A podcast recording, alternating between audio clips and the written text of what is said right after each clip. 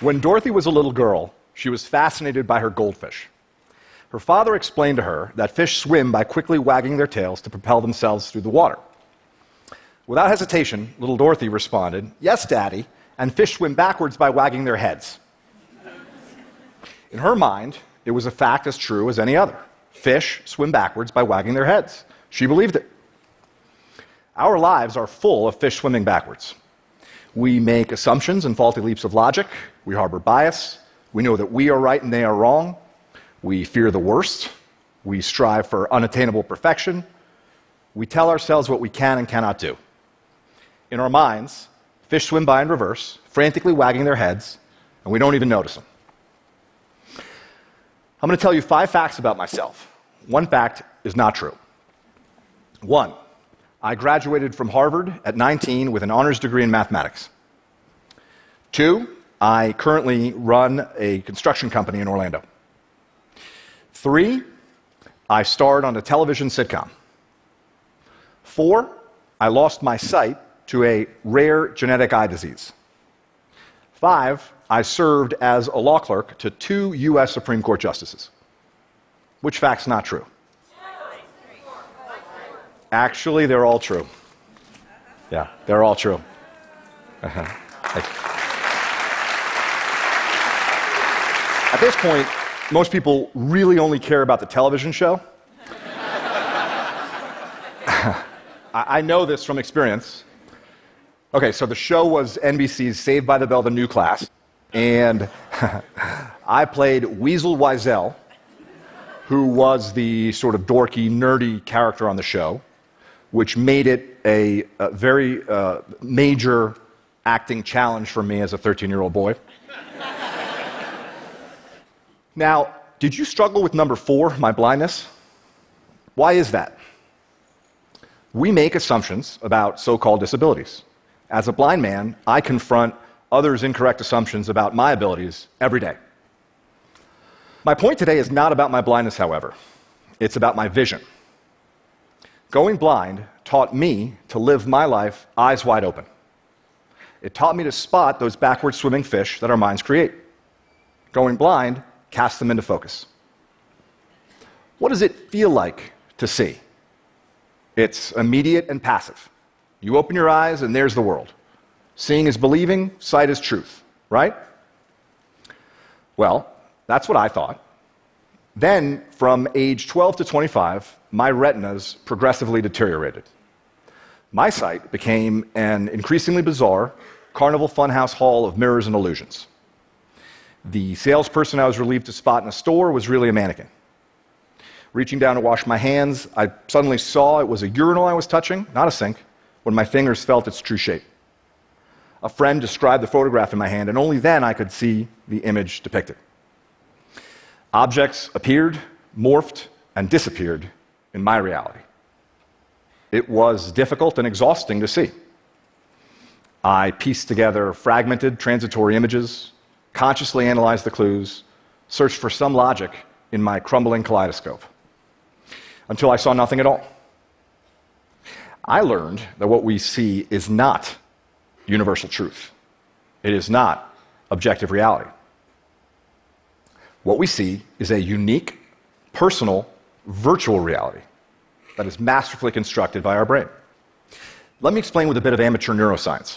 Your visual cortex takes up about 30% of your brain.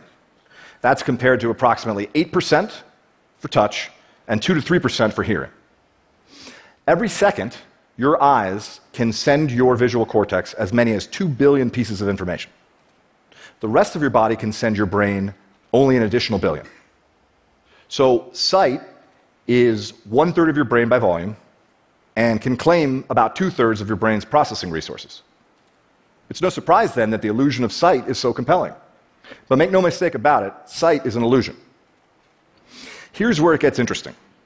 To create the experience of sight, your brain references your conceptual understanding of the world, other knowledge, your memories, opinions, emotions, mental attention, all of these things, and far more, are linked in your brain to your sight. These linkages work both ways and usually occur subconsciously. So, for example, what you see impacts how you feel, And the way you feel can literally change what you see. Numerous studies demonstrate this. If you are asked to estimate the walking speed of a man in a video, for example, your answer will be different if you're told to think about cheetahs or turtles. A hill appears steeper if you've just exercised, and a landmark appears farther away if you're wearing a heavy backpack. We have arrived at a fundamental contradiction. What you see is a complex mental construction of your own making, but you experience it passively as a direct representation of the world around you. You create your own reality and you believe it. I believed mine until it broke apart. The deterioration of my eyes shattered the illusion. You see, sight is just one way we shape our reality. We create our own realities in many other ways. Let's take fear as just one example. Your fears distort your reality. Under the warped logic of fear, anything is better than the uncertain. Fear fills the void at all costs, passing off what you dread for what you know, offering up the worst in place of the ambiguous, substituting assumption for reason. Psychologists have a great term for it uh, awfulizing. Right? Fear replaces the unknown with the awful. Now, fear is self realizing. When you face the greatest need to look outside yourself and think critically, fear beats a retreat deep inside your mind, shrinking and distorting your view, drowning your capacity for critical thought with a flood of disruptive emotions. When you face a compelling opportunity to take action, fear lulls you into inaction, enticing you to passively watch its prophecies fulfill themselves. When I was diagnosed with my blinding disease, I knew blindness would ruin my life. Blindness was a death sentence for my independence, it was the end of achievement for me.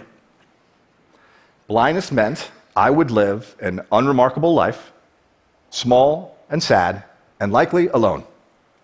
I knew it. This was a fiction born of my fears, but I believed it. It was a lie, but it was my reality, just like those backward swimming fish in little Dorothy's mind.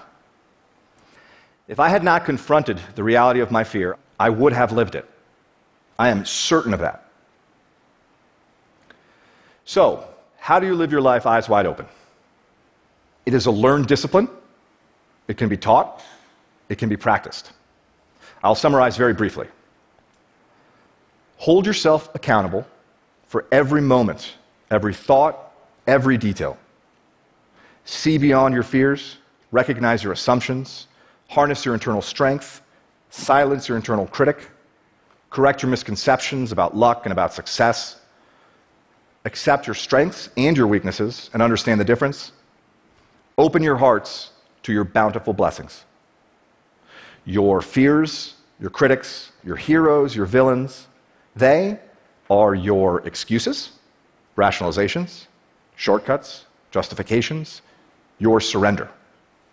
They are fictions you perceive as reality. Choose to see through them, choose to let them go. You are the creator of your reality. With that empowerment comes complete responsibility. I chose to step out of fear's tunnel into terrain uncharted and undefined. I chose to build there a blessed life. Far from alone, I share my beautiful life with Dorothy, my beautiful wife, with our triplets, whom we call the Tripskis, and with the latest addition to the family, sweet baby Clementine. What do you fear? What lies do you tell yourself? How do you embellish your truth and write your own fictions? What reality are you creating for yourself? In your career and personal life, in your relationships, and in your heart and soul, your backward swimming fish do you great harm. They exact a toll in missed opportunities and unrealized potential, and they engender insecurity and distrust where you seek fulfillment and connection. I urge you to search them out. Helen Keller said that the only thing worse than being blind is having sight but no vision. For me, going blind was a profound blessing. because blindness gave me vision. I hope you can see what I see. Thank you.